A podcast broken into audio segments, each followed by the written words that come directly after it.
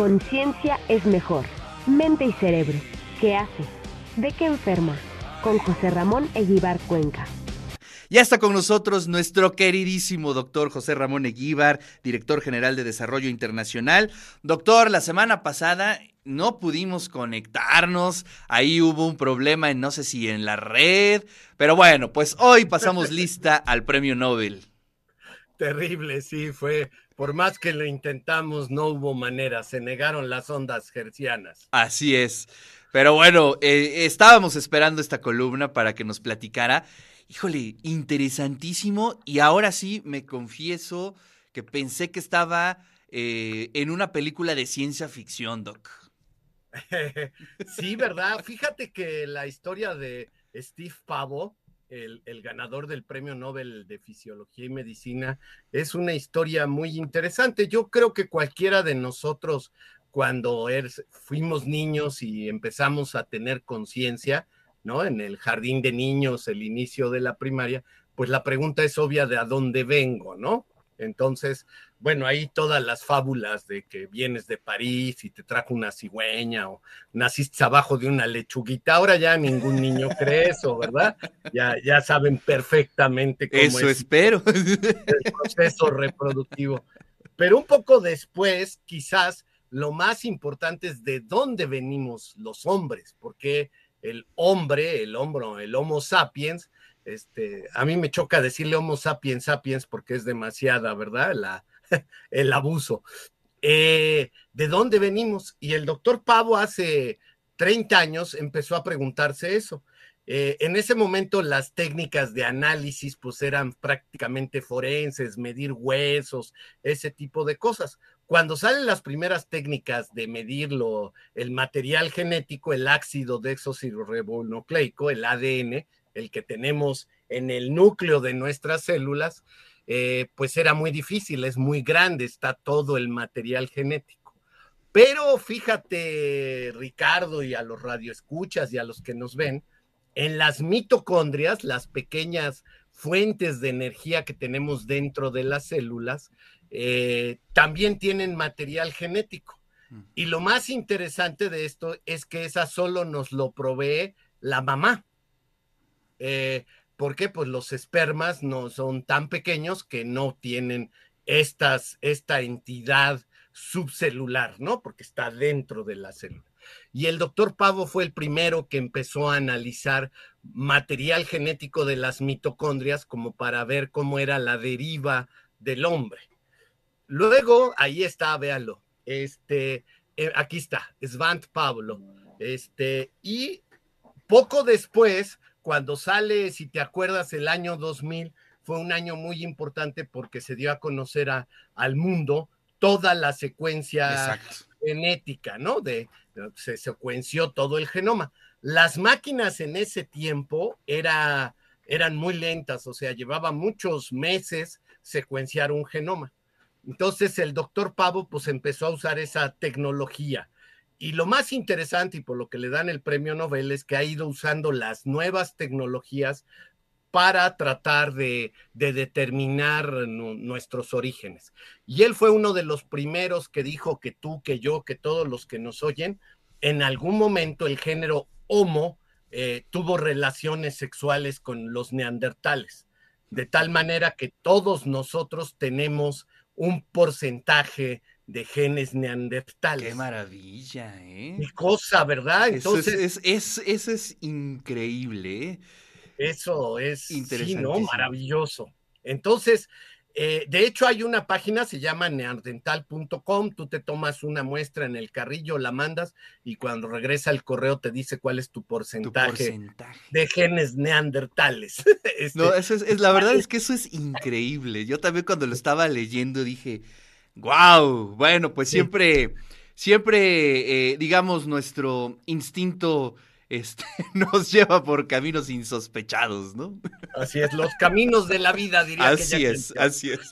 Bueno, y lo más interesante es que se empezó a buscar más material genético viejo, porque hay esta idea que salimos del cuerno de África, cruzamos hacia lo que sería ahora la península arábiga, de ahí a Europa y ahí encontramos a los neandertales, de ahí hacia Asia, pues imagínense, fueron miles de años, cruzar el estrecho de Bering en la última glaciación y con eso se habita América. Las islas de Oceanía se supone pues se llegó a través de barcos desde las posiciones más cercanas, ¿no? En, en Oceanía. Y esta historia de la deriva humana, que era pues basada en los hallazgos paleontológicos, en los fósiles, ahora tiene un soporte genético.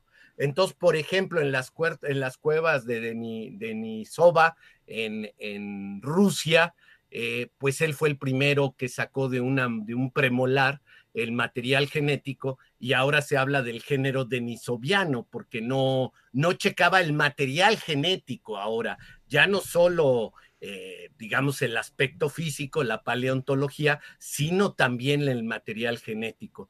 Y luego hay una pequeña isla en, Malasia, la isla de Flores, y también ahí se encontró material de restos humanos, eh, el Homo florensis se llama, y también de ese ya, lo, ya fue secuenciado, gracias a que ahora las máquinas son más potentes y también el poder de cómputo. Se necesitan como aquí en la universidad que tenemos la sede del Laboratorio Nacional de Supercómputo. Necesitas programas especiales que ordenan las letras, ¿no? Y te, y te checan que, que, las secuencias sean alineadas. Un poco como en aquella película, la primera de Jurassic Park, ¿se acuerdan que cuando le pregunta, le dice, bueno, ¿y cómo hiciste? Ya tienes el material genético de un dinosaurio. ¿Cómo lo reprodujiste? Y dijo, ah, usamos ranas, ¿no? Para, para, llenar los huecos, porque el material genético, como cualquier producto eh, de origen natural, se degrada con el tiempo. Eh, entonces, los programas bioinformáticos, ahora que se llaman ahí, cuando ustedes ven pasar las letras, ah, bueno, hay muchos alumnos aquí jóvenes, pero vean Jurassic Park, la primera que es de los noventas, ahí se ve cómo pasa y sale una cosa como la que nos ayudaba el Word, ¿te acuerdas? Un clip o un Einstein y nos explica en aquella película. Bueno, eso, eso que era ciencia ficción en ese momento, es hoy una realidad, un, un buen bioinformático puede meterse y tratar, tomar tu, tu, genoma o el mío y decir más o menos si tuviéramos una, una cosa muy grande, una base de datos muy grande de dónde venimos, dónde, dónde eran nuestros abuelos o bisabuelos que a lo mejor, o tatarabuelos que no sabemos hasta allá por la historia, por la tradición oral.